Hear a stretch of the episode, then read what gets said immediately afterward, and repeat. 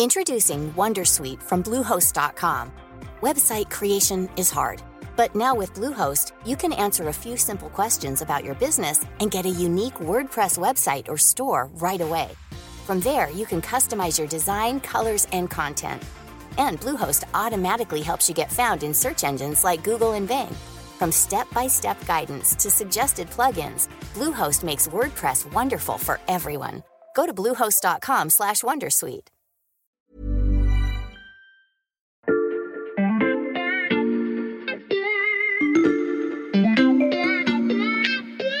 Salut, c'est Xavier Yvon. Nous sommes le vendredi 3 décembre 2021. Bienvenue dans La Loupe, le podcast quotidien de l'Express.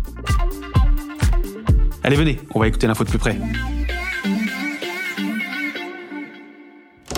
Et oui, pour une fois, je commence un épisode en ouvrant l'armoire à archives de La Loupe. Alors, section internationale, euh, la zone Pacifique, non, les Russes en Afrique non plus. Ah, voilà ce que je cherchais. Euh, il y a quelques semaines, on vous avait raconté qu'Angela Merkel laissait à son successeur à la tête de l'Allemagne des cadeaux empoisonnés, dont celui-ci. La chancelière s'est présentée pendant euh, des années comme la chancelière du climat et on s'est aperçu qu'elle n'avait pas fait grand-chose dans ce domaine. Disons qu'elle a repoussé les dossiers. Donc la population a pris conscience de ça, et surtout les jeunes, hein, les jeunes qui sont descendus dans la rue pour réclamer euh, des plans climatiques à la chancelière. On se retrouve à la fin du, de l'ère Merkel avec un, gros dossier hein, qui est maintenant la charge du prochain chancelier. À l'époque, on n'avait pas encore le nom de ce prochain chancelier. Aujourd'hui, on le sait, c'est Olaf Scholz. Il va donc récupérer, entre autres, cet épineux dossier de la lutte contre le réchauffement climatique. Sauf qu'il y a un hic. Olaf Scholz s'est opposé pendant toute sa carrière aux écologistes. Comment ce nouveau chancelier va-t-il se mettre au vert malgré lui? C'est la question qu'on passe à la loupe aujourd'hui. La voix que vous avez entendue dans l'archive en introduction, c'est celle du correspondant de l'Express en Allemagne, Christophe Bourdoiseau. Allô Christophe Guten Tag, bonjour. Christophe, donc tu es en ligne depuis Berlin et pour nous accompagner, j'ai à mes côtés en studio Clément Dagnès, spécialiste de l'Europe à l'Express. Tu sais dire bonjour en allemand, toi? Ah, Ja, ich spreche ein bisschen Deutsch. Guten Tag, Xavier. Eh bien, bonjour Clément. Clément et Christophe, vous avez signé ensemble un grand portrait d'Olaf Scholz pour l'Express. Et pour l'écrire, Christophe, tu es allé euh, à Hambourg. C'est la ville où euh, le futur chancelier a grandi et dont il a été maire entre 2011 et 2018. Euh, d'abord, est-ce que tu peux nous raconter, Christophe, ton arrivée à Hambourg? Oui, c'était très intéressant parce que d'abord, il y avait des grèves en Allemagne, hein, ce qui était assez rare, des grèves du train. Donc j'ai dû prendre ma voiture pour me rendre de Berlin à Hambourg, qui à peu près, fait à peu près trois heures de route. Et je me suis euh, dit que j'allais avoir des problèmes pour me stationner à, Hambourg, puisque je me retrouvais au centre de la ville où j'avais tous mes interlocuteurs. Et en arrivant à Hambourg, j'ai eu la, surprise de, trouver au centre de Hambourg, dans une petite rue, euh, une place pour ma voiture. Je suis donc descendu en cherchant, euh, j'ai cherché le rodateur. D'abord, j'ai cherché à savoir si je pouvais me garer dans le centre de Hambourg et puis je ne trouvais pas de rotateur donc j'ai demandé au, au riverain où est-ce que je pouvais payer mon, mon ticket. Ils m'ont dit mais, mais non, non, vous pouvez vous euh, garer euh, gratuitement euh, au centre de Hambourg sans problème. Il n'y a pas de rodateur au centre-ville de Hambourg? Dans le centre-ville, il n'y a pas de rodateur. On a une majorité des rues, donc j'étais vraiment à côté de la rue commerçante et où il y a tous les restaurants. Donc j'ai vraiment euh, j'ai redemandé à l'hôtel si c'était effectivement euh, exceptionnel. Mais non, non, tout le quartier est comme ça pour l'instant. Ça c'est quand même fou parce que dans toutes les grandes villes françaises, a fortiori à Paris, euh, il n'y a pas de place de stationnement sans eurodateur ou sans devoir payer euh, pour pouvoir garer sa voiture. Oui, un parking totalement gratuit et libre euh, en centre-ville d'une métropole européenne, c'est assez anachronique au XXIe siècle.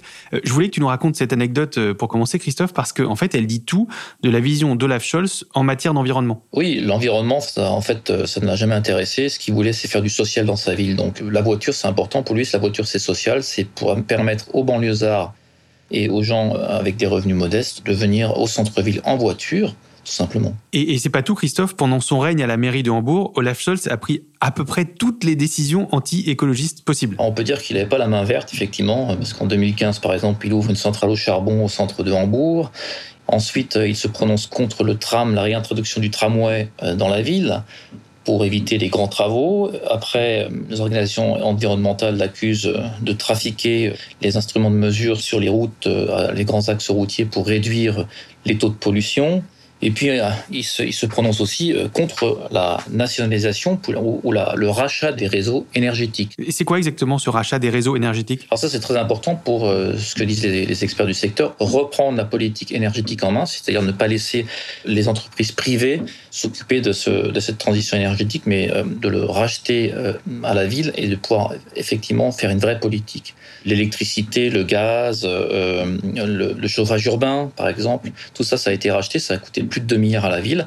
Mais aujourd'hui, tous les experts du secteur, même ceux qui étaient opposés au départ, disent que c'est vraiment comme ça qu'on peut vraiment faire une politique énergétique, une politique de transition, c'est-à-dire par exemple pour le chauffage urbain, remplacer donc la centrale au charbon par euh, de l'hydrogène, par exemple, mmh. dans, dans 15 ans. Pour qu'on comprenne bien, les réseaux énergétiques euh, gaz, euh, électricité en Allemagne, c'était aux mains de compagnies privées. Exactement, il y a euh, cinq ou six euh, grandes compagnies d'électricité en Allemagne.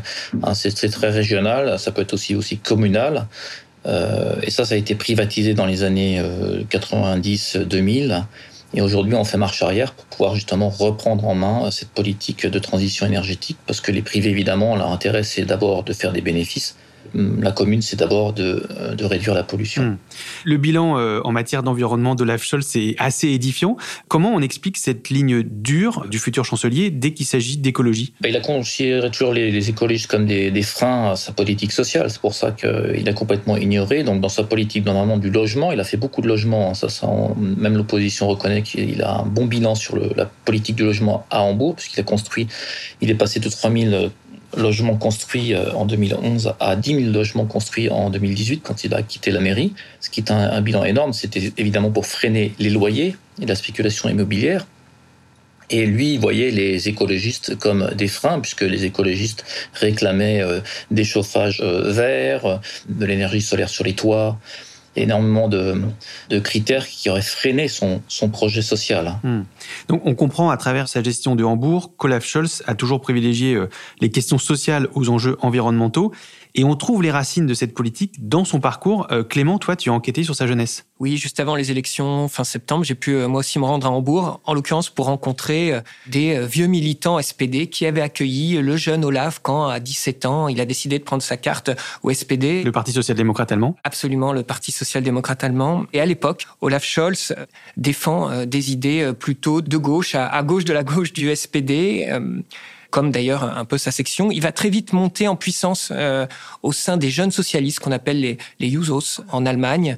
Il va en devenir le, vice-président euh, au bout de quelques années. Et euh, c'est vrai que à cette époque, il défend euh, l'idée qu'il faut dépasser l'économie capitaliste. Aujourd'hui, des opinions qu'on ne retrouverait euh, que dans un parti comme Die Linke, c'est-à-dire euh, l'équivalent du, du, parti mélanchoniste mmh. en Allemagne, l'extrême gauche, l'extrême gauche, mais qui avec qui ne voulait pas faire une coalition. On, on l'a vu pendant la campagne.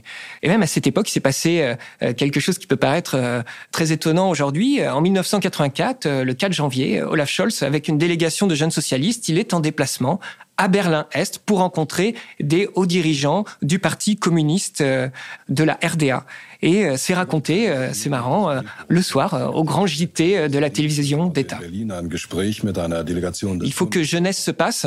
Et à la fin des années 80, Olaf Scholz quitte les jeunes socialistes. Il débute comme avocat du travail et il va amorcer un, un virage pragmatique vers les idées qu'il défend aujourd'hui. Alors, il dit lui-même qu'il s'est désintoxiqué de ses idées radicales des débuts, mais c'est un épisode sur lequel il revient très peu. C'est un homme austère, discret. Il aime, il aime pas parler de, du passé, en particulier de cette jeunesse.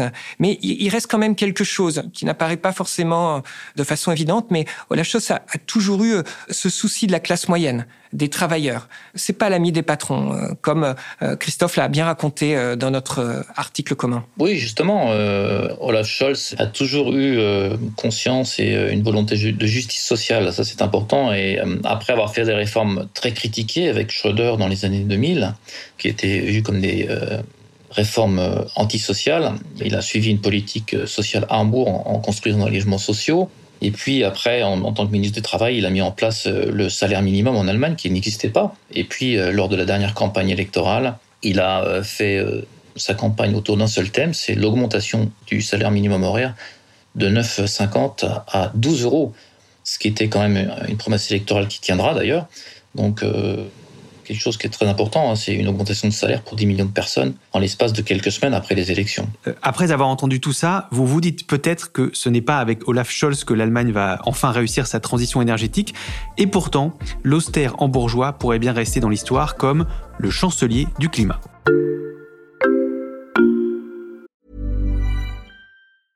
Introducing Wondersuite from Bluehost.com. Website creation is hard.